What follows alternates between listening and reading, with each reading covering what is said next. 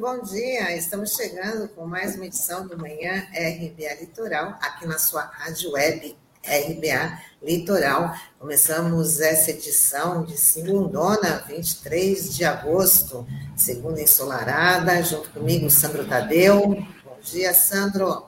Bom dia, Tânia. Bom dia, Taigo, Norberto, aqui nos nossos bastidores. E um bom dia especial a todos os internautas que acompanham a RBA Litoral. Vamos começar aqui com o nosso giro de notícias, falando que a Justiça de Brasília rejeitou a denúncia contra o ex-presidente Lula no caso do sítio de Atibaia. A decisão foi tomada pela juíza Poliana Martins, que entendeu que a denúncia apresentada pelo Ministério Público Federal não era adequada e que as punições aos investigados no caso do sítio de Atibaia devem ser extintas. Lula era acusado de corrupção ativa e passiva. Essa decisão seguiu o mesmo entendimento do Supremo Tribunal Federal, que considerou o ex-juiz Sérgio Moro suspeito nos casos envolvendo o petista. Então, ela teve uma certa coerência aí nessa decisão, é, seguindo aí o mesmo entendimento do Supremo Tribunal Federal, né, Sandro? Exatamente, Tani, e é um fato que chama atenção, porque essa já é a 17ª decisão judicial é, nas quais o Lula foi plenamente absolvido ou teve os processos arquivados diante da inconsist inconsistência né, das denúncias apresentadas pelo Ministério Público Federal. Né? Então, é, a gente teve aquele, aquele caso aqui que foi do, do triplex aqui referente ao Guarujá, que ainda o ministro era o, o juiz Sérgio Moro, né?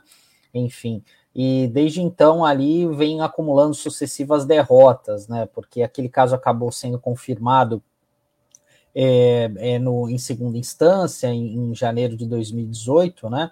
Fevereiro de 2018, depois no STJ, mas houve uma reversão total dos casos, né? Em março do ano passado, quando o Edson Fachin, o ministro do Supremo Tribunal Federal, acabou anulando é, todas as condenações da 13ª Vara Federal de Curitiba, né? Que era o Moro que estava à frente, depois ficou aquela juíza Gabriela Hart, que até inclusive naquele caso referente ao sítio de Atibaia, né, que ela condenou o Lula em primeira instância, ela era uma decisão até ficou conhecida como Ctrl-C, Ctrl-V, porque várias é, partes ali da, da decisão ela fala a questão é, de, de apartamento, onde você não tinha nada a ver, claramente fazendo alusão àquela primeira decisão ali do Moro, né? Então, mais, um, mais uma vitória aí do ex-presidente Lula na justiça, né? Nesse caso, ele estava sendo acusado é, de, dos crimes de corrupção, como você bem falou, de lavagem de dinheiro, e ele era acusado de é, das construtoras, a OAS, a Odebrecht, fazerem obras no sítio, em troca as empresas seriam beneficiadas com contratos públicos, né? Mas isso não foi verificado, e até um trecho é, da decisão é, a juíza deixa isso muito claro, né? Porque ela, ela disse o seguinte: escreveu o seguinte: a justa causa não foi demonstrada na ratificação acusatória, porque não foram apontadas as provas que subsistiram à anulação procedida pelo Supremo Tribunal Federal. Então é isso, né, Tânia? Mais uma vitória aí do ex-presidente Lula que segue é, com um caminho livre, né? Até para disputar a eleição no próximo ano, já que ele foi impedido de participar do pleito em 2018, quando liderava as pesquisas, e agora é um cenário bastante é, bem parecido, né? Ele continua liderando as pesquisas agora, né? É, só que agora sem nenhuma ação judicial contra ele, nenhuma condenação. E dando sequência aqui, a gente vai falar sobre um fato que repercutiu aqui nesse final de, no último final de semana, porque 10, 10 ex-ministros da Justiça e da Defesa divulgaram uma carta pedindo que o presidente do Senado, Rodrigo Pacheco, rejeite o pedido de impeachment contra o ministro do STF, Alexandre de Moraes. O pedido foi protocolado na sexta-feira pelo presidente Bolsonaro, que acusa o magistrado de decisões arbitrárias no inquérito sobre as fake news. Lembrando que nesse inquérito, Bolsonaro é um dos investigados. E a gente estava até comentando, né, Tânia, que é, talvez o Bolsonaro estava blefando, mas dessa vez ele resolveu ir para cima. Pelo menos um dos alvos, né? Um deles era o, o Alexandre de Moraes, o outro era o, o Luiz Roberto Barroso, mas talvez isso vai ficar para depois.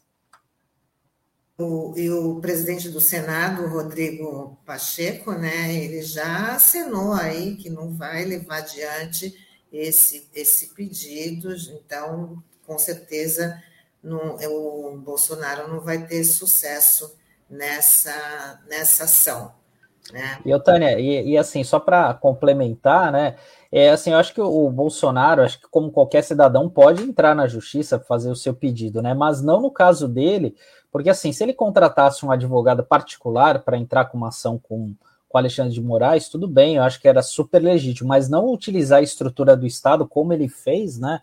Utilizar a, a estrutura da Advocacia Geral da União para fazer esse tipo de, de pedido, né? Assim, acaba sendo até uma desmoralização é, por parte da, dessa instituição e o uso político mais uma vez, né? Justamente porque diante de uma decisão que o Alexandre de Moraes só fez aquilo que determina, né? Porque o, o cerne aí da questão que, que foi colocado aí nesse pedido de impeachment, né? Do, é justamente é porque ele seguiu uma decisão do, do Tribunal Superior Eleitoral para que sejam investigados os ataques do Bolsonaro à urna eletrônica e ao sistema eleitoral naquela fatídica live que ele fez, usando mais uma vez a estrutura estatal para é, fazer uma divulgação de coisas inverídicas, né? Então é de se lamentar isso. Com certeza. E o governo brasileiro enviou ontem uma missão humanitária ao Haiti o objetivo é ajudar o país na tragédia causada pelo terremoto da semana passada, que deixou mais de 2 mil mortos. A missão, que vai atuar em Porto Príncipe, capital do Haiti, conta com a participação dos Ministérios da Defesa, Saúde, Justiça e Segurança Pública, Relações Exteriores e Desenvolvimento Regional. É, essa é uma importante ajuda aí para o governo federal encaminhando é, mais de 7 toneladas de materiais, equipamentos de emergência, é, medicamentos, insumos aqui, é, para um país que é, tem um, uma grave, passa por uma grave crise social há muitos anos, né, uma crise política. A gente tem que lembrar que o presidente do país foi assassinado há pouco mais de um mês, dois meses, há dois meses, né? Então, é, e o Brasil teve um papel importante aí, né? Porque de 2004 até 2017, né, o Brasil é, liderou aquela missão ali de para reordenar o país, né, enfim, é, até era uma missão das Nações Unidas, né, mas é, e principalmente o núcleo ali que fez parte daquela operação acabou serviu uma espécie de estágio ali é, para quem está hoje no governo federal. Então, muitas figuras conhecidas estiveram no Haiti, que é o caso do general Heleno, que comanda o Gabinete de Segurança Institucional. Também a gente teve a, aquele outro militar também, o Santos Cruz, né, que foi secretário de governo, enfim, né, então é, há muitas críticas, né, por conta da atuação militar do, é, ali no, no Haiti, até mesmo a questão de alguns abusos, mas isso até hoje não fica muito claro, não fica, é algo que não foi devidamente documentado aqui no país, né, e agora o Haiti, é, essa é uma ajuda mais do que necessária, né, Tânia? É, como, é, como você bem disse, é uma questão humanitária, né? A gente precisa ter esse olhar é, para com esses nossos irmãos americanos, né? Que todos estamos no nosso, no nosso continente. Com certeza. E o Haiti parece um país condenado, né? Sempre palco de, de grandes tragédias, é uma população muito sofrida. Então, toda ajuda tem que ser bem-vinda e tem que ser urgente. Exatamente. E hoje, entre hoje e quarta-feira, Tânia, os trabalhadores portuários poderão completar a imunização contra a Covid-19. A Prefeitura de Santos reservou 12 mil doses da AstraZeneca para atender os portuários que iniciaram a vacinação no início de junho. A vacinação está sendo realizada no Santos Convention Center, na Ponta da Praia. É isso aí, já concluindo essa, dessa categoria aí que também é importante, que demorou para entrar no grupo prioritário da, da vacinação, mas finalmente aí tendo a oportunidade de concluir esse ciclo vacinal, porque também são trabalhadores que ficam expostos, né? Então tem que, já tinham que estar vacinado pelo menos há algum tempo. E, Sandro, agora uma coisa muito grave, né? Porque o coronel da Polícia Militar, Alexander Lacerda, foi que chefiava o comando da PM no interior, ele foi afastado pelo governador João Dória após postar nas redes sociais ataques aos inimigos de Bolsonaro e aos membros do STF. O militar estava convocando os PMs para a manifestação de 7 de setembro em favor do governo federal. Ele postou muitos ataques, como essa, esse post que o Taigo está colocando aqui na, na foto, colocando o ministro do STF, o Alexandre de Moraes, como, como Hitler. Né? Então, é uma, uma situação muito perigosa. Né? Um, um comandante da, da, da, PM convocar aí o, os, os militares para fazer parte da manifestação, sendo que ele deveria estar ali como né, um controlador de diversos abusos nas manifestações e não seu participante, né? Sim, é, e assim, ele acabou sendo afastado por um ato de indisciplina, né? Enfim, é, não é, e curiosamente essa, essa, essa notícia acabou vindo à tona um dia após o, o Brasil descobrir que o Exército monitora o risco de rompimento da cadeia de comando nas polícias militares, né? Então veio à tona essa situação desse coronel aí da Polícia Militar, que ele está à frente do CPI 7, o CPI 7 é a região da, da Polícia Militar referente à, à região de Sorocaba. Então, é uma. Para você ter uma ideia, né, Tânia? Eu estava fazendo uma pesquisa rápida aqui. O CPI 7 envolve quase 5 mil homens da PM e, e ela está distribuindo em 78 municípios, né? Então, é um, é um contingente muito grande aí numa, numa região importante do estado de São Paulo, né? Região de Sorocaba. Então, é, é, de se, é de se preocupar esse tipo de situação, né? Porque a gente já teve é, é, excessos né, por parte da polícia, né, algumas coisas beirando é, que infringiram né, essa parte da disciplina. A gente teve aquele caso emblemático no Ceará em 2019, né, dois, comecinho de 2020, quando houve aquele motim de policiais, em, onde até o, o senador Cid Gomes, é, irmão do Ciro Gomes, acabou sendo alvo de dois tiros, né? Enfim, então é, foi aquele episódio é, triste né, que a gente ocorreu e dessa insubordinação das polícias militares. Né? E esse é um risco realmente que a gente precisa estar atento, né, porque o Bolsonaro ele, ele instiga né, esse conflito, né, essa participação dos militares, das forças militares, né, na, é, diante dessas, dessas, dessas reivindicações do povo, e a gente tem que lembrar que agora, o 7 de setembro, tem temos manifestações para serem organizadas, tanto favoráveis ao presidente, mas também é, contrárias, né? Inclusive em São Paulo está tendo uma polêmica, né? Porque a, a, Avenida Paulista ali vai ser ocupada é, por aquelas pessoas que são favoráveis ao presidente, porque teriam apresentado esse pedido primeiro ao governo do estado, à prefeitura de São Paulo, e agora é, as forças progressistas vão ter que se mobilizar num outro ponto da capital paulista, né? Mas é, o governo do estado, o governador João Dória teve uma atitude correta, né, e enérgica, né, nesse primeiro momento, né? Porque realmente a gente não pode tolerar esse tipo de situação, principalmente de alguém é, da, das forças de segurança, né? Então, é, realmente é de se espantar esse tipo de situação. E ainda bem que se descobriu a tempo, né, Sandro? Assim, as investigações chegaram a esse a esse coronel para puni-lo, para dar um exemplo, né? Porque se chega às vias de fato, é uma situação muito, muito grave e muito perigosa, né? Sim, é, e, e assim, a gente tem visto algumas, é, assim, a atuação da polícia militar, né, assim, é alvo de muitos questionamentos, né, obviamente a gente não pode colocar todo mundo no mesmo balaio, né, Tânia, até para não ser injustos aqui, mas tem esses excessos, né, por parte da polícia militar, é, em vários casos, a gente tem visto até ao longo desse ano, né, é, alguns policiais acabando usando a força excessiva diante de algumas é, de algumas pessoas, né, e isso repercute mal. Então você precisa ter comando na polícia, porque senão a coisa vai degringolar, e principalmente aqui no estado de São Paulo, né, que é a maior corporação do país, a gente tem cerca de 100 mil policiais militares espalhados, né? Então é, se a, a coisa está assim, que ainda falta pouco mais de um ano da eleição, imagina só quando chegar é, na, nesse período no ano que vem, né? Que a gente já vai estar em campanha eleitoral é, nessa época, agosto, setembro. Né? Bom, chegou a hora da gente falar com o nosso querido Sérgio Pardal, que hoje continua a explicar aí para os nossos internautas um pouco da história da Previdência, também sobre a proposta do governo federal que quer criar os contratos de escravidão. Vamos chamar o Pardal.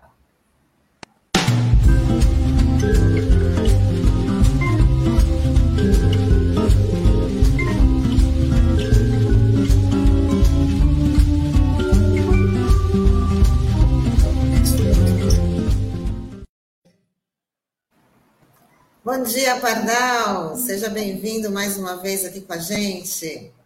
Bom dia, Tânia. Bom dia, Sandro. Bom dia ao povo que nos acompanha. Vamos à luta. Bom dia, Pardal. É... Bom dia, Sandro. Beleza? É só uma questão bem interessante da gente lembrar nesse exato momento, né? É, estamos num momento de reconstrução do Estado Democrático de Direito. É bom lembrar o golpe aconteceu em 2016. O que esse pilantra, desse fascistão tenta agora é o golpe no golpe. Entendeu? Ele tenta o AI-5. Essa é a ideia do cara. Né? Você teve o golpe 64 e o golpe no golpe 68, ele acha que vai ter algum tipo de possibilidade.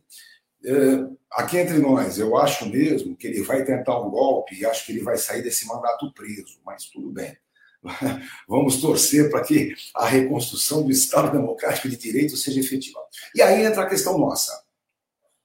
Na reconstrução do Estado Democrático de Direito, é de suma importância dar uma visão clara ao direito social. E essa é, o, é a coisa mais importante é, para a gente poder pensar. Né? A gente que atua na área sindical, a gente que defende os trabalhadores, tem que pensar bastante desse ponto de vista. É, como eu digo sempre, lembre que o direito ele não vem das boas intenções, entende? Não é assim, o ser humano pensou, ah, vamos fazer uma sociedade bacana. Não, não, não. Primeiro, eles se matavam.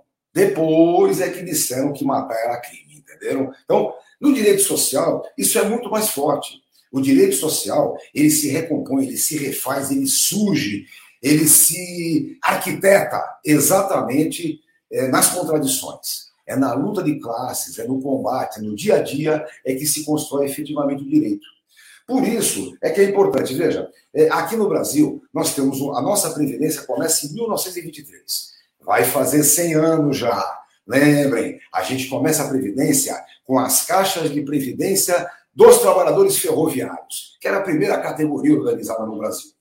Depois disso, vem toda a estrutura. Ah, só para lembrar, a nossa Previdência acompanha o sistema alemão ela é compulsória. Está trabalhando, meu filho, tem que participar.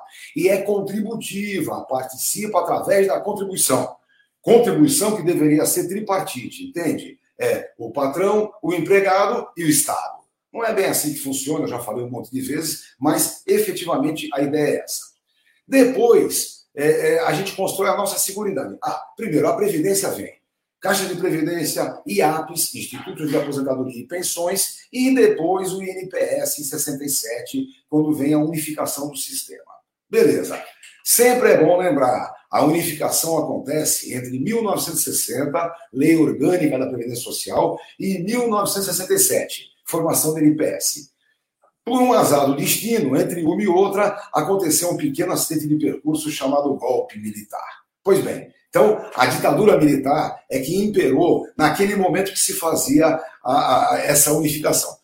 Mas o mundo inteiro trabalhava com isso. Eu gosto muito de lembrar o século passado, que é o século das duas grandes guerras, é também o século da civilização. É, constrói uma ideia de civilização diferente. A Seguridade Inglesa constrói a ideia do welfare state, o estado do bem-estar social, aquelas coisas todas que é, depois do fim da, da Guerra Fria, começa o neoliberalismo a tentar reduzir substancialmente é, o direito social que foi conquistado pelos trabalhadores, na área trabalhista e também na área previdenciária.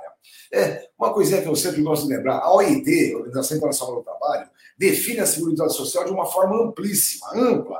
Ela diz assim, Seguridade Social é um sistema de proteção que a sociedade proporciona aos seus membros, todos, mediante uma série de medidas públicas contra as privações econômicas e sociais que, de outra maneira, provocariam o desaparecimento ou forte redução dos seus rendimentos, dos rendimentos do trabalhador, em consequência de enfermidade, maternidade, acidente do trabalho, enfermidade profissional, desemprego, invalidez, velhice ou morte bem como assistência médica e de apoio à família e aos filhos. Evidentemente, uma ideia dessas engloba tudo, engloba previdência, relações do trabalho, direito à habitação, direito à alimentação, direito à educação. Então, a ideia da Seguridade é ampliar. A nossa Seguridade, que nasce em 88 com a Constituição Cidadã, engloba previdência de caráter contributivo, assistência social, que é obrigação do Estado, evidentemente, e saúde, que antes era só para os que tinham registro em carteira, era o antigo INAMPS. Bom, desse conjunto todo, que chama-se civilização, seguridade social, nós temos os dois grandes heróis no combate à pandemia em nosso país, que são o SUS, Serviço Único de Saúde, e o INSS, Instituto Nacional do Seguro Social. São esses dois grandes, essas duas grandes instituições é que efetivamente combatem é, a pandemia, mesmo com esse desgoverno que o país tem hoje, que infelizmente tenta nos levar absolutamente ao caos. Trabalha de todas as formas, quer bater é, em qualquer relação civilizatória. Aí, inclusive, é que o bicho pega. É preciso dividir hoje o povo em geral nos que são civilizados, nos que defendem a civilização e os que querem a barbárie os que apostam na ignorância, no medo, no ódio e na violência. Isso é esse desgoverno que está aí. Bom, e aí é que entra um dos grandes problemas que eu quero focalizar hoje. A gente comentou um pouquinho semana passada, mas vamos tentar entender. Eles estão, ao mesmo tempo que fazem as briguinhas todas, impeachment de ministro, essa palhaçada toda, eles estão comendo por baixo. Então, nas relações trabalhistas, é medida provisória, são novas formas de atuação, e esse, é, esse esculacho que é o Bolsa Família é, é, travestido de alguma coisa. Pois bem, nesse esculacho, eles criam, por exemplo, dois contratos que é, é para olhar bem claro o que, que acontece. São dois contratos que é, teriam como função, por um lado, trazer o trabalhador é, é que está fora do mercado por outro lado, um processo de qualificação profissional. Oh, eu sinto muito, mas aqui no Brasil falar isso hoje é que nem piadinha. De verdade mesmo, o que eles fizeram foi criar mais dois contratos sem garantia alguma. Imaginem vocês, a defesa que eles fazem é a seguinte: é a velha história, né? Vamos é, é, descustear a relação patronal, porque aí o patrão emprega. Mentira, escabrosa, todo mundo sabe disso. E aí eles dizem assim: nesses contratos, se o trabalhador quiser garantir efetivamente é, é, os direitos previdenciários, é fácil. Basta ele contribuir por conta própria. Pessoal, parece piadinha. É que nem a história do contrato intermitente. Lembra? Eu falei para vocês. O cara tem um contrato intermitente. É aquele que o patrão tem ele à disposição, mas ele só ganha depois de trabalhar. Aí, naquele mês, ele não completou um salário mínimo. O INSS não conta como mês para fins de aposentadoria. E o INSS deu a saidinha deles, né? Falou: não, você vai trabalhando, trabalhando. Quando completar o salário mínimo, a gente conta o mês. É. Então imagina só, durante quatro meses o sujeito trabalha e consegue ganhar um salário mínimo, os quatro meses vão valer como se fosse um mês só. Não tem cabimento, sabe? Isso é uma coisa absurda. Ah, eles não dizem assim, não, mas é fácil. O trabalhador que contribua por conta própria. É, ele ganha menos que o salário mínimo, não dá nem para comer, mas ele contribui por conta própria. Não é possível, né? Então vamos é, alinhavar o que, que eu quero trazer para vocês hoje. É importante compreender que a Seguridade Social brasileira é construção de quase um século de lutas é importante destacar também que as nossas reduções de direito social acontecem no final do século passado, com o fim da chamada Guerra Fria e o surgimento do tal do neoliberalismo. É? Nessas condições todas, as relações de trabalho foram vilipendiadas, transformadas em próxima escravidão. E uma das coisas que trazia era a não contribuição previdenciária. Ou seja, eles estavam há muitos anos já culpando o trabalhador pelo chamado déficit previdenciário, quando na verdade o déficit acontece e se é, aprofunda exatamente por falta de contribuição. Vou dizer de novo: a única solução para construir mesmo a Seguridade Social Brasileira, para reconstruir a Seguridade Social Brasileira, é contrato de trabalho formal, seja a prestação de serviços, seja contrato de, em carteira, mas é contrato de trabalho formal. Aquele que paga imposto, sabe como é? Paga FGTS, paga o INSS. Esse sim é o contrato que reconstruirá o Brasil. Vou lembrar, a Seguridade Social Brasileira compreende previdência, assistência e saúde. Saúde é o que vai nos garantir vivos. SUS, orgulho brasileiro, é o que serve não só para acolher os doentes, mas para fazer uma campanha de vacinação efetiva. Então, primeiro grande campeão, SUS. Em segundo lugar, o INSS na assistência social, dar garantias para que não cresça a onda da miséria, dar garantias efetivas para que aquele mercado que funciona durante a pandemia, qual mercado? Comida, roupinha, essas coisinhas que as pessoas precisam mesmo. Isso se mobiliza, isso se movimenta com a garantia assistencial. E, por fim, para reconstruir a economia nacional, é preciso, com certeza, uma previdência forte, com contratos formais de trabalho, com garantias ao chamado hipossuficiente, ao mais pobre, para que a gente possa, de verdade, ter uma sociedade civilizada. O resto é mentira. O que o desgoverno faz é a proximidade ao fascismo, é brigar para tirar direitos. E é isso que a gente vai ter que, com certeza, resistir. É isso, pessoal. A Seguridade Social, no seu todo, é de suma importância. É o que garantiu, é o que mostrou ao Brasil a importância do SUS e do INSS. E a Previdência fortalecida é o que vai garantir de verdade o futuro. Reconstruir o Estado Democrático de Direito, dando toda a atenção necessária ao direito social. É isso aí. Cada vez mais o governo partindo para a informalidade, tirando os direitos, né, Pardal?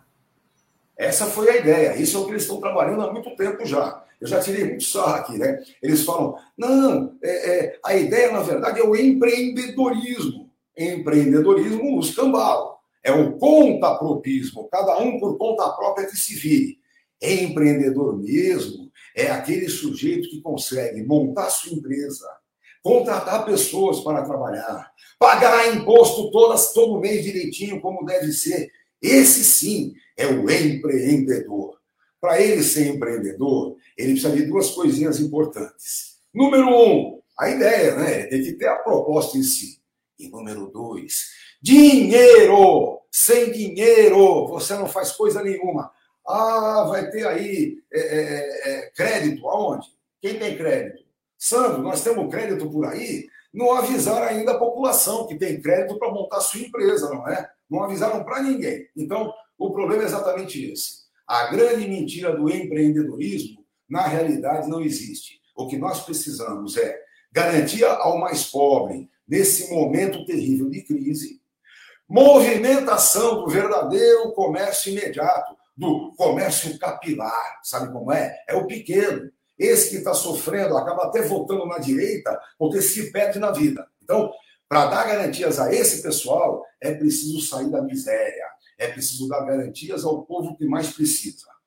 Lembrem sempre: quem tem muito dinheiro agora não está gastando nada, só está guardando, mandando para os cofres de outro lugar. Quem gasta dinheiro hoje é quem precisa. Se queremos é, alguma mobilização efetiva, é preciso garantir que não se morra de fome. Não é o que o pilantra que nos governa hoje quer. Esse é um, é um sujeito amigo da morte. Esse é o, é o que está colocado aí hoje. Então, importantíssimo nesse momento isso. Reconstruir o Estado democrático de direito com profunda atenção ao direito social, aos direitos trabalhistas, ao direito previdenciário, ao direito em geral, às coisas mais básicas para a vida de cada um. Não é? é aquela velha historinha. Eles querem o direito de ir e vir e abrir o lojinha, mas não estão preocupados que tem gente morrendo de fome. Não é possível. Com certeza, Pardal. Pardal, obrigada mais uma vez. Uma ótima semana para você, tá? E até a próxima. Vamos aí. Até segunda-feira. Beijos. Tchau, tchau. Tchau, Pardal. Até. Valeu. Bom, Sandro, hoje o tema da nossa entrevista é sobre a reforma eleitoral sob a perspectiva de gênero. E por isso a gente conversa agora com a advogada Paula Ravanelli, que é procuradora municipal de Cubatão, também integra a Associação Brasileira de Juristas pela Democracia, a BJD. Vamos embarcar, Paula. Bom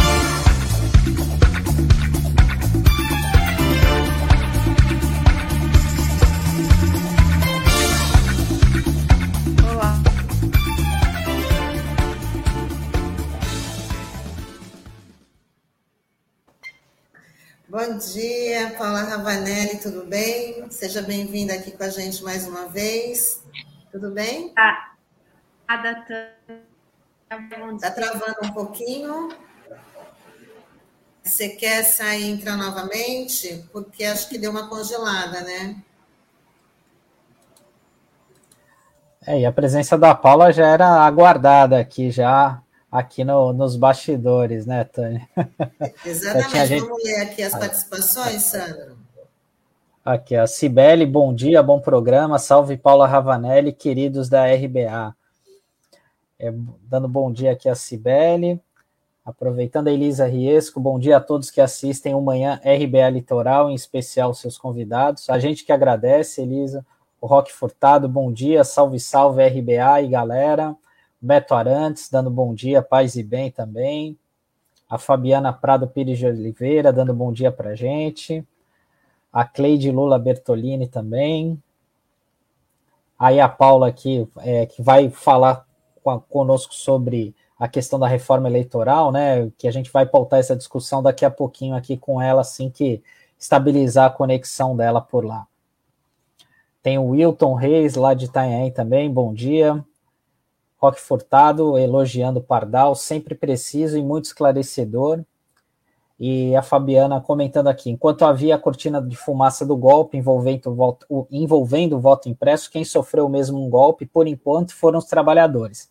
A boiada sempre passando, né? E a Liliane Nogueira, boa, professor Pardal. Acho que a gente conseguiu restabelecer aqui o contato com, com a Paula Ravanelli, né? O Roque Furtado falando que a Pardal manda bem o papo reto, só estamos perdendo direitos trabalhistas. E a Liliane Nogueira, hashtag Viva o SUS. Isso aí. Já temos a, a, a Paula Taigo. Ah, muito bem, Paula, seja bem-vinda com a gente mais uma vez. Obrigada, Tânia. Obrigada, Sandro. Desculpa, é, oscila a internet, né? Fazer o quê, né? A gente tem que lidar com isso. Mas Quem nunca, né, agora... Paulinha? Quem nunca já, tá, já, a gente já está habituada nesse modo de trabalho, né? E está sabendo que sempre corre esse risco. Então, até todos os internautas compreendem isso, né? Com certeza. Ah, então tá, obrigada. Então, bom dia a todos os internautas. É um prazer estar aqui. Fazia tempo que eu não voltava ao Jornal, ao jornal da Manhã. E eu fico feliz e agradecida até de vocês darem a oportunidade da gente discutir um pouco sobre a reforma eleitoral, porque ela está passando assim muito rapidamente e com muito pouco debate na sociedade. E muitas vezes o que é noticiado como vitórias, né, podem não ser bem assim. Essa que é a ideia, a gente tentar mostrar, principalmente sob a perspectiva de gênero, né, das mulheres, das candidaturas femininas, quais os riscos que estão colocados aí com a aprovação dessas propostas. Acho que você já pode começar falando aí para os nossos internautas, né? Quais os riscos que, que a representatividade feminina corre com a aprovação dessa, dessa reforma neste, neste novo modelo aí?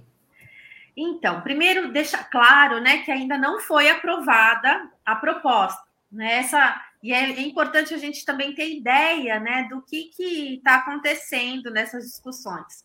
Ah, tudo começou com uma emenda à Constituição para garantir que as eleições não ficassem próximas de feriados, sabe? E aí aproveitaram essa emenda, né, e fizeram uma barriga de aluguel, como a gente chama, né, e começaram a inserir diversas mudanças. E por que a pressa, né, de inserir? Isso a gente vê acontecer no Brasil, né, por, por conta da instabilidade das regras, toda véspera de eleição. Porque as regras para as eleições, elas não podem mudar no ano da eleição, só podem mudar um ano antes. Então, como nós estamos né, no, no ano que vem, vai, vai haver eleições gerais né, para presidente, é, governador, deputado federal, deputado estadual e senador, as forças políticas né, que querem se manter no poder e que se veem ameaçadas né, de algum prejuízo eleitoral diante dessas regras, começam a tentar mudar as regras para que elas né, é, sejam beneficiadas nas próximas eleições. Então é isso que está acontecendo. É, então, se, assim, sem uma maior discussão com a sociedade, né, se busca agora, meio a toque de caixa, aprovar uma série de, de medidas. É, a nossa, eu, como vocês sabem, né, fui candidata nas eleições passadas a prefeita aqui de Cubatão, vivenciei a dificuldade, né, pela primeira vez fui candidata, a dificuldade das mulheres saírem candidatas, e eu tenho estado, estado muito atenta a essas mudanças que podem ou não prejudicar as candidaturas femininas. A gente vem num crescendo, né? Primeiro, nós conseguimos, conquistamos a reserva de cotas nas chapas. Então, hoje em dia, os, os partidos eles são obrigados a garantir pelo menos 30% de candidaturas femininas nas suas chapas, ainda que essas mulheres não sejam eleitas, né? É, nós conseguimos avançar também na, no judiciário, porque é, o judiciário acabou interpretando também as regras que essa reserva de vagas na chapa não era só a vaga para mulher, tinha que ser proporcional os recursos. Então, os recursos que os partidos recebem do fundo eleitoral tinham que ser distribuídos proporcionalmente para as candidaturas femininas. Então, 30% dos recursos para candidaturas femininas. É, isso foi muito importante, porque o que, que a gente viu, né? Você vê há sempre a tentativa da, de quem está no poder de burlar né, as regras do jogo. Então, o que, que se viu quando se aprovou as reserva, a reserva de, de vagas na chapa para as mulheres? Candidaturas laranjas. Então, os partidos colocavam mulheres lá, mas não davam condições de elegibilidade mesmo, porque não, não colocavam recursos, não apostavam né, nessas candidaturas. Então, houve, é, inclusive, uma fiscalização maior né, diante desse fenômeno né, das candidaturas laranjas de mulheres, é, uma maior fiscalização e avanços né, na jurisprudência é, para que as mulheres tivessem não só as vagas, mas também condições de eleição. Isso proporcionou um aumento do número de, de mulheres eleitas. Da, dessas 30 que foram candidatas, mais de 15% foram eleitas. Então, é uma conquista, você vê que é uma ação afirmativa que deu resultado. Então, agora, qual era a nossa expectativa? É que essas mudanças elas fossem incorporadas à legislação e fortalecidas, né? A questão do fundo, recursos, tempo de propaganda, né? Garantir, sempre proporcionalmente. Mas, ao contrário disso, é, as mudanças que estão ocorrendo agora, elas estão mudando acabando com a reserva de vagas nas chapas e colocando em substituição o que a gente chama de reserva de assento. Ou seja, dentre as mulheres que forem candidatas, né, que forem eleitas, vão ter que garantir. É, aí eles fizeram para não ser 30% de uma vez, né, uma porcentagem gradual. Começa com 18% e vai aumentando de é, ano a ano até chegar né, nos, nos 30%. Então, mas isso, para nós, aparentemente, parece uma coisa, olha, que bom, não vai só reservar na chapa, né? Vai garantir assento, ou seja, vai garantir que elas tenham essa representação nos parlamentos. Mas é, isso pode não, não ser verdade, entendeu? Isso pode, é, pode ser um prejuízo, porque hoje nós já temos 15%. Então, garantir 18% sem a candidatura de 30%, pode representar, na verdade, uma diminuição do aumento que a gente já era esperado como resultado das cotas é, de chapa. Então, esse é o principal, é a principal preocupação, né, que as mulheres têm enquanto proteção mesmo das suas candidaturas, das candidaturas femininas. E o Paula, bom dia. E você fez um alerta bastante importante, né? Porque muitas vezes, né, como você falou, às vezes a princípio parece ser uma boa notícia, né? Algo interessante, mas a gente sabe muitas vezes que alguns partidos, alguns caciques partidários acabam manipulando bem, né?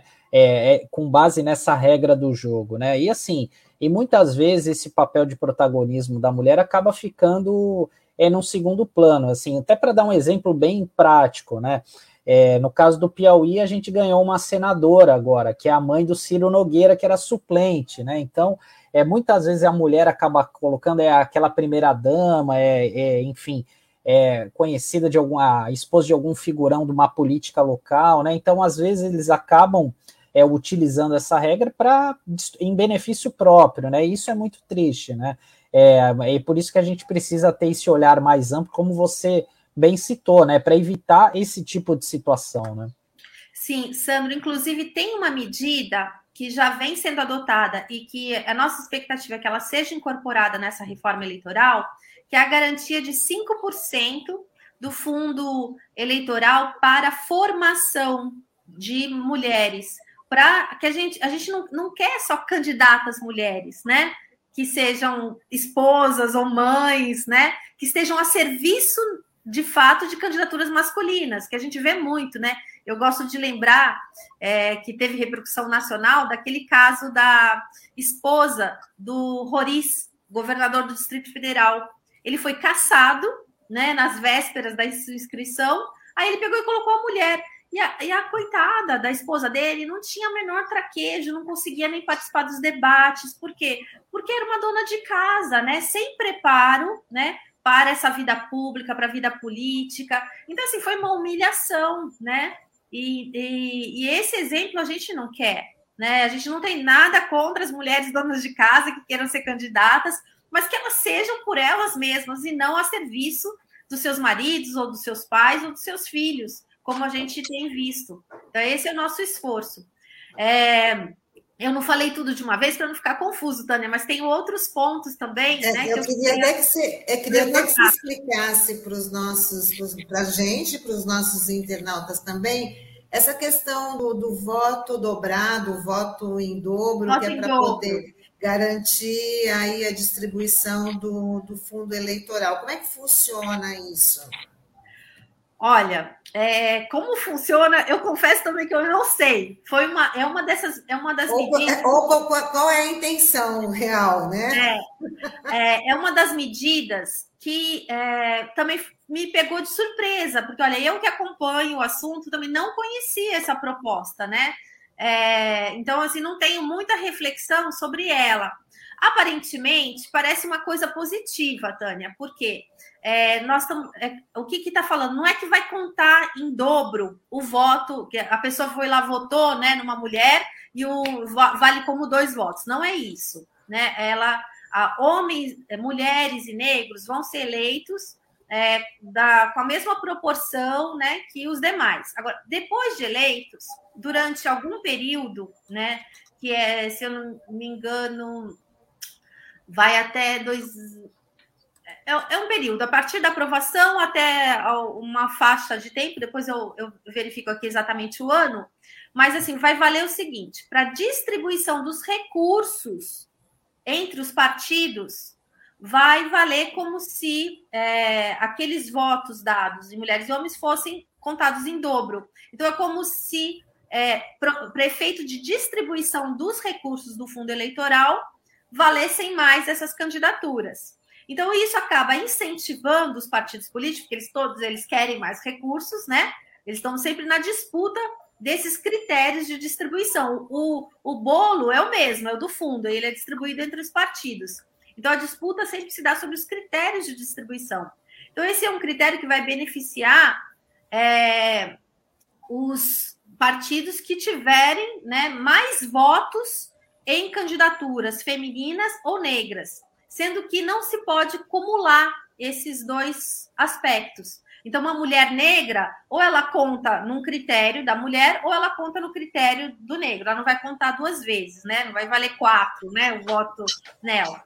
Mas é, uma preocupação que eu, que eu já é, ouvi do movimento, principalmente do movimento negro, é que da onde surgiu essa ideia é, era que o, o ideal e o que o movimento negro defendia era que as candidaturas, assim, a distribuição do, do fundo fosse feita pelo número de candidaturas. Então, quanto mais candidaturas de mulheres e candidaturas de negros, aí você receberia mais recursos. Qual a diferença disso? É que, do jeito que está a, na proposta agora, né, para ser aprovada, se um partido tiver uma mulher que tem muitos votos, ele já recebe o recurso. Ele não precisa ter várias mulheres. Basta que ele tenha uma bastante popular, né? Então isso acaba privilegiando nos critérios é, os partidos buscarem mulheres populares e não investirem de fato no, no aumento da participação das mulheres, né? Então eles podem jogar todo o peso numa só. De, ó, a gente perdeu a reserva de, de vaga na chapa, então pode acontecer dos partidos diminuírem o número de candidatas e terem só uma em que eles realmente vão botar recurso, vai ser popular, mas isso não, ao final né, não vai estar aumentando a, a, a proporção de mulheres no parlamento, como estaria caso você distribuísse o recurso num número maior de mulheres, né?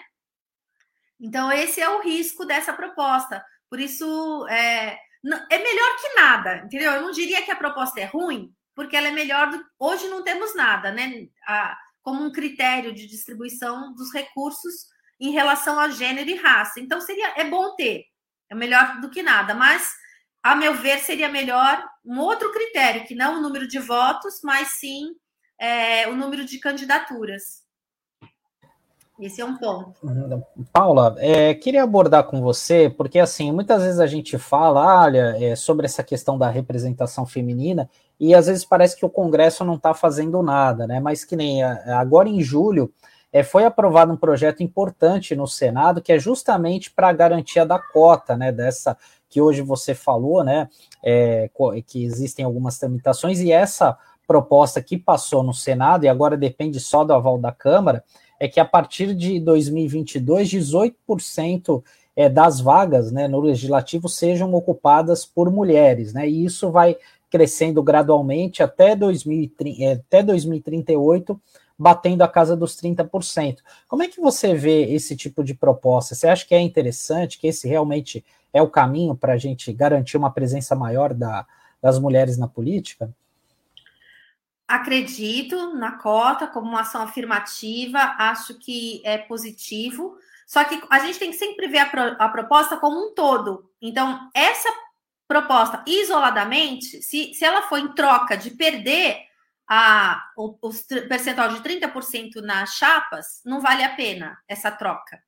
Né? Agora, se ela vier além né, da garantia da, das 30% nas chapas, e além disso, uma garantia né, de reserva de assento, as duas coisas, sim. Mas o que está sendo discutido é a troca de um critério pelo outro. E aí isso representa uma, uma perda para as mulheres. Mas eu acho, assim, como princípio, como regra geral, as, as reservas de vagas, de assento, são sempre positivas. É, lembrar que são necessárias, porque, gente, as mulheres são 52% do número de eleitores, mais que 52, 52,5%, segundo o Tribunal Superior Eleitoral, né? Estou falando de estatísticas públicas oficiais. É, e elas estão representadas, né? Hoje, com 15%, já foi 10%. Ou seja, não, não faz sentido. Então, existe uma desigualdade, ela é latente, né? Ela bate na nossa cara de tão agressiva. A questão, a representação dos negros também, são 24% hoje, né, de negros, e a gente tem mais de metade da população, né, é, que é considerada negra, segundo o, a legislação, né? São pretos e pardos, né? É, então, esses, é, esses percentuais mostram né, que o Brasil naturalmente não vai conseguir recuperar, né? É, ou corrigir essa distorção é, fruto de um machismo estrutural, de um racismo estrutural, né? Que nós vivemos há muitos anos. Então, nós precisamos de medidas é, efetivas para que se equilibre essa relação. E, o que, e eu acho que esse também não é um problema só das mulheres ou só dos negros, sabe? Eu tenho falado muito isso, porque nós estamos falando de democracia, né? Se, se mais da metade da população não está representada nos nossos parlamentos, isso é um problema da nossa democracia, não é um problema das mulheres, não é um problema né, das pessoas negras, é um problema de distorção mesmo democrática. Então, se a gente tem compromisso com a democracia, todos nós temos que ter compromisso também com as medidas de incentivo às cotas né, é, de mulheres é, e raciais. E, e, isso não pode se dar também só no final, né? Tem que se dar aí nos partidos políticos, né? Hoje, o meu partido político garante paridade, né? que é um, eu acho que é, é o mínimo, é o que todos os partidos deveriam garantir nas direções partidárias. Por, por uma mulher chegar a ser candidata, é um, gente, é uma maratona, não é fácil. Né? Você tem que ser aprovada no seu diretório, você tem que né, obter recursos dentro da distribuição, porque o partido recebe um recurso e aí dentro ele tem regras de distribuição. Essas regras não são transparentes, né? É, a gente sabe. Então, existem muitos empecilhos.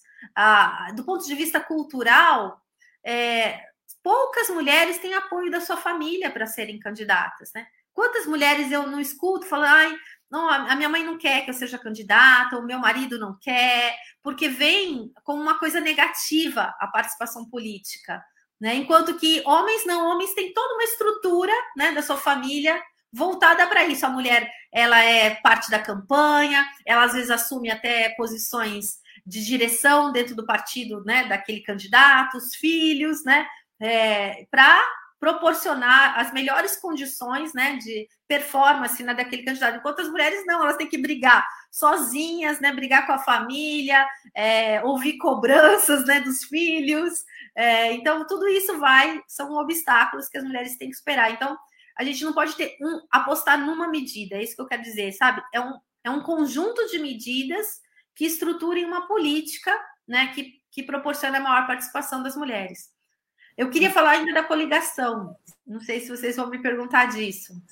Pode falar, Paulinho, mas é. eu queria até que você falasse da questão também ah, de como essa representatividade ela é tão importante que, infelizmente, ela é pouca, né? Mas muito, muito importante, porque os, os projetos né, favoráveis às mulheres, eles dependem muito da bancada feminina né, para serem aprovados, porque dificilmente eles partem de, de candidato, de candidatos não, de eleitos, né? Dificilmente eles partem. Então, depende muito da bancada feminina ali, os projetos favoráveis às mulheres, ou até às outras minorias também. Né? É isso mesmo, Tânia, é um círculo, né?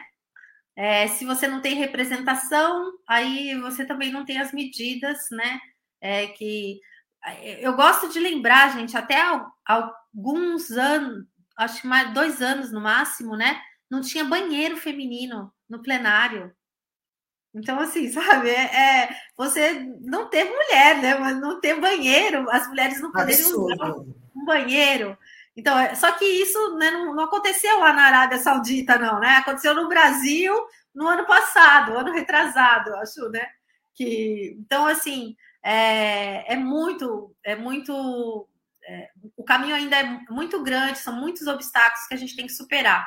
Então, eu queria falar ainda de duas questões, que são as candidaturas coletivas e as coligações. As candidaturas coletivas, eu acho que é uma proposta que vem, é, digamos, assim, hoje elas não são regulamentadas, né? Elas existem, de fato, nós temos mandatos né, coletivos, mas do ponto de vista formal, o que, que acontece numa candidatura coletiva?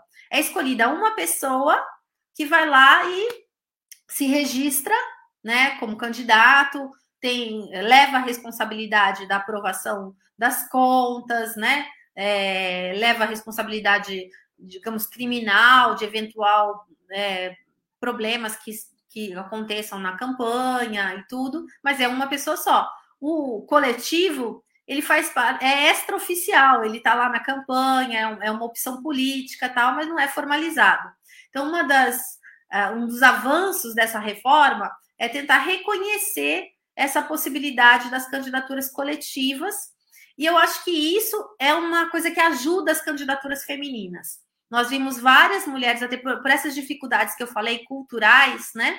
De precisar, as mulheres precisam além de estrutura, de recursos, né, de oportunidades, precisam de apoio, inclusive apoio psicológico, né, para é, levar uma candidatura à frente. Então, a candidatura coletiva, ela permite, né, esse esse fortalecimento, né, da mulher, tendo outros podendo compartilhar suas dúvidas. É um processo muito solitário a candidatura, assim, ao final. Né? Você tem que tomar muitas decisões sozinhas, né? Muitas pressões de todos os lados. Então, acho que as candidaturas coletivas têm se mostrado aí um bom caminho, não só para as mulheres, mas para os negros, né?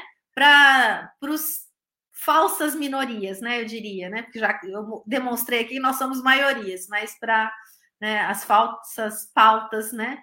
Das minorias. E, por fim, é, o que voltou a ser discutido são as coligações.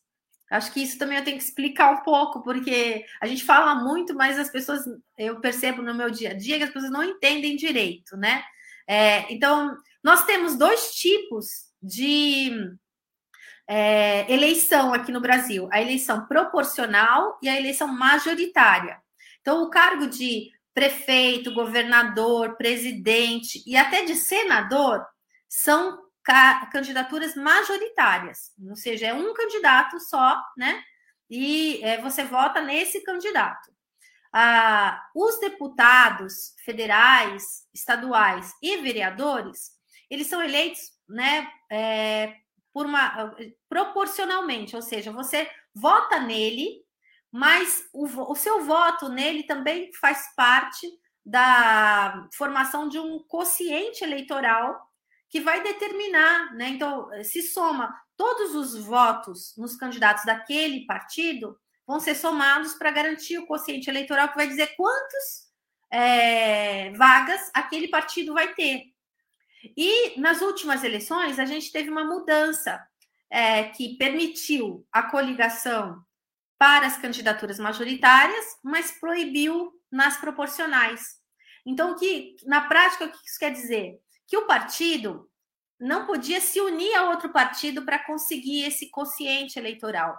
Ele tinha que garantir sozinho, só com os candidatos dele, do partido X. Então, todo mundo, todo mundo que votou nos candidatos do partido X compõe o quociente, mas isso prejudica, né, os partidos pequenos que não chegam a atingir o quociente eleitoral para eleger nenhum. Então, muitas vezes, por isso, eles costumavam se unir aos partidos maiores, né? Para que eles pudessem eleger, né? Pelo um, dois, dentro daquela equação maior, né? Com maior quantidade de, de partidos.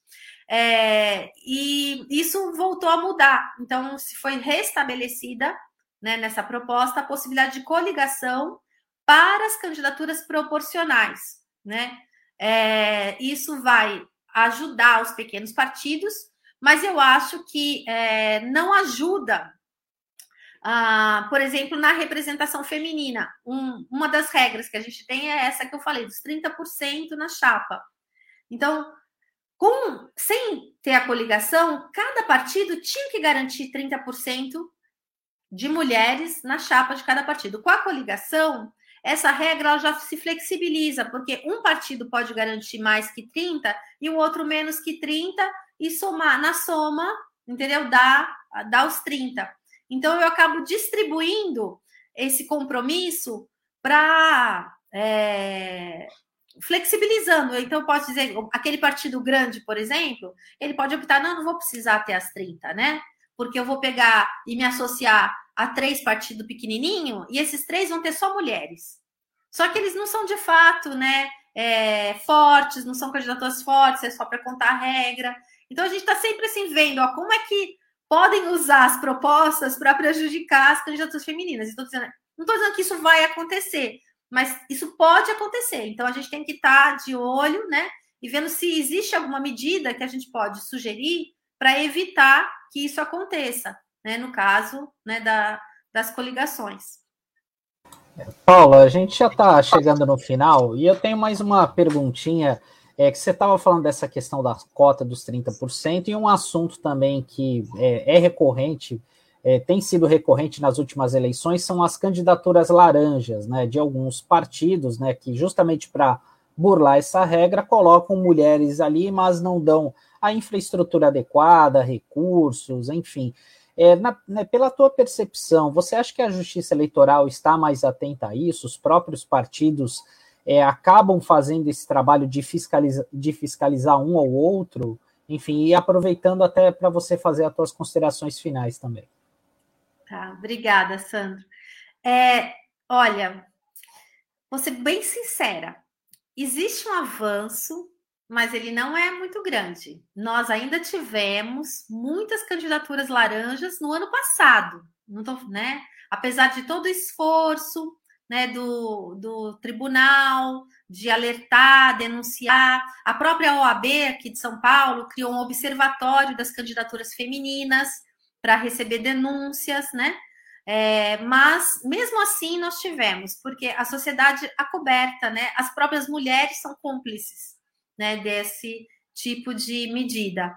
Então, eu acho que é, somente as regras né, não vão ser suficientes para mudar essa conduta. A gente tem que trabalhar com formação política. Eu acredito nisso, acho que o trabalho socioeducativo ele é o mais efetivo. Né? Eu, logo depois que terminou as eleições, né, eu lancei um curso é, sobre chama Mais Mulheres na Política, é um curso de formação política para mulheres, é, para que elas se sintam fortalecidas a participar da política, a gente faça esse chamado mesmo às mulheres, é, para que elas não colaborem, porque eu acho que a única forma de evitar as candidaturas laranjas é as mulheres se negarem a exercer esse papel. Porque a fiscalização ela é nunca 100%. Se houver um conluio, né, todo mundo colaborar, né, você disfarça muito as candidaturas laranjas, porque é, você pode ter um número mínimo aí de votos, né?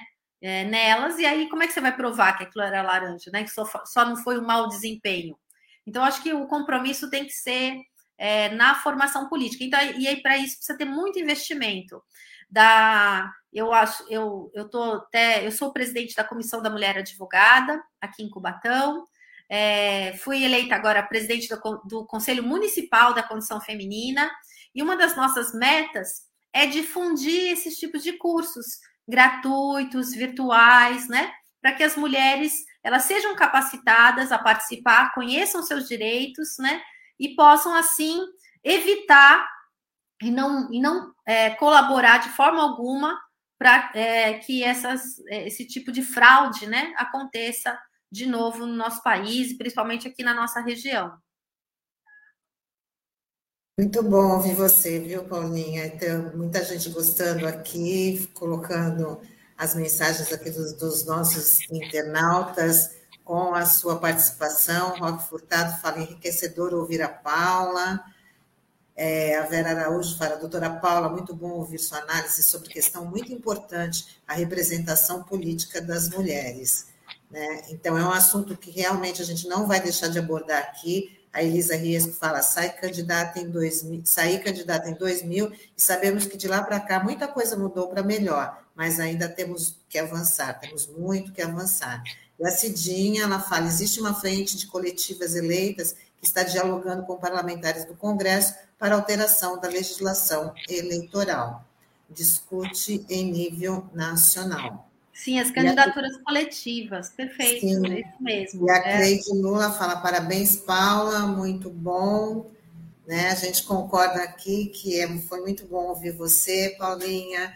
É, né? são, são, são, temas complexos, né? Então a gente tem que escolher alguns assuntos para tratar. Não, e não para por aqui. Né? Esse, amaranhado, esse, amaranhado de coisas é uma das que prejudica as pessoas passam a falar, não, não vou conseguir acompanhar, então aí acabam é, deixando de lado e delegando a outros a decisão. Então, a gente tem que fazer um esforço para compreender né, as propostas que estão é, participar dessa discussão e influenciar, como a Cidinha bem falou, existe né, uma frente que está fazendo lobby lá, está tentando influenciar né, em nível nacional. E nós precisamos fazer isso em todos os cantos do nosso país. Muito obrigada, Paula Ravanelli, tá? E com certeza até uma próxima oportunidade. Um ótimo dia para você, uma ótima semana e mais uma vez muito obrigada. Obrigada, tchau. Bom, Sandro, hoje é segunda-feira, né? E hoje é dia de arte bancada. A gente já tem o Donald Verônico aqui com a gente para falar sobre o programa de hoje. Vamos embarcar aí o Donald. Bom dia, Donald, tudo bem? Bom dia, Tânia. Bom dia, Sandro. Tudo bem? Estão me ouvindo bem? Sim. Pode mandar o um recado aí, o que vai ter hoje no Arte Bancada?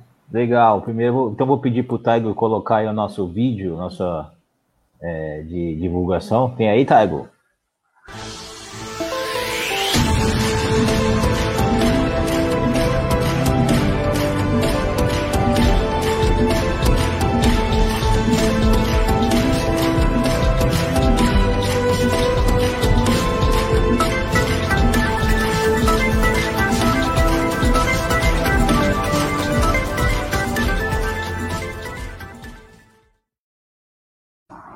É isso aí. Hoje a gente vai conversar sobre hockey sobre grama. É uma modalidade pouco difundida aqui no Brasil. Vamos trazer esse, esse especialista na modalidade, que é o Danilo Yeshua. E a gente vai bater esse papo aí para entender e conhecer essa modalidade, né? Que é uma modalidade olímpica. Inclusive, nossos, nossas irmãs, as argentinas, são, têm grande. É, tem, elas têm, têm, têm grande performance nessa modalidade, né? Um grande desempenho. Vamos ver se a gente consegue entender um pouco e ajudar a difundir essa modalidade aqui no Brasil. É muito legal aí, deve ter, ele deve estar falando bastante curiosidade sobre essa modalidade. Eu mesma não tinha percebido que tinha hockey sobre grama e também não prestei muita atenção nas Olimpíadas nessa modalidade. Então, Tá vendo? Só acho assim como eu, tem muita gente que pouco conhece desse, desse esporte. Você, Sandro, já tinha ouvido falar sobre o hockey sobre grama? Olá, bom dia, Donald, tudo bom? Não, já eu tinha ouvido falar, né? Mas realmente é uma prática que, pelo menos aqui no Brasil, né? Não, pelo menos não, ve, não vejo tanto destaque, né? Assim, posso até ser ignorância da minha parte, né? Mas a gente não pouco se vê falar sobre isso, né? Então aí uma oportunidade hoje no Arte Bancada a gente é uma a gente aborda diferentes modalidades esportivas, é uma, um programa bem democrático, né? Diferentes modalidades esportivas e diferentes manifestações esportivas. A gente fala sobre é, não só sobre alto rendimento, a gente fala sobre o esporte educacional, sobre o esporte de participação, que envolve o lazer, a promoção da saúde, e também diferentes modalidades esportivas, como, por exemplo, o hockey sobre grama, já falamos sobre o skate, já falamos na semana passada sobre o judô educacional e muitas outras, né? Vocês é, recordam bem. E sempre aqui com a nossa bancada maravilhosa, o nosso maestro Marcos Canduta, a nossa professora Camila Dantas e o nosso amigo misterioso Atila Alvarenga. Ah, Além de mim, é claro. Muito legal. Então, aí reforçando para os nossos internautas, a bancada hoje às 5 e meia da tarde aqui na RBA Litoral Web. Muito obrigada, viu, Donald? Eu que agradeço, desejo. Eu que agradeço, desejo a vocês uma ótima semana, um ótimo dia, uma ótima semana. Até mais tarde. Tchau, tchau. Até logo. E assim a gente encerra a nossa edição de hoje, né, dessa segunda-feira, ensolarada, agradecendo aí a participação dos nossos internautas. Vamos ler aqui da Elisa Riesco, que fala sobre a participação das mulheres nos espaços políticos, que é lamentável que na primeira Câmara das Américas não tenha nenhuma representação feminina são 15 cadeiras ocupadas por homens. Né? Muito, muito lamentável mesmo. E a Paula tá, voltou aqui só para dizer, muito bom, vou pesquisar a respeito. Bom, então a gente já encerra aqui a nossa edição do Manhã RBA Litoral, agradecendo a participação dos nossos internautas. Muito obrigada aí por essa, por essa interação. E para quem perdeu a entrevista de hoje, esse conteúdo vai estar disponível nas nossas plataformas digitais, Facebook, YouTube e no aplicativo também, né, Sandro? É isso aí, é isso aí, Tânia. A gente se vê amanhã e aproveite para dar o seu joinha, curtir a página, indicar para os amigos aí via WhatsApp, Telegram, que é sempre importante dar essa visibilidade aqui para esse projeto que é financiado pela Fundação Setaporte. É isso aí, Tânia. Até amanhã. tchau. tchau. tchau.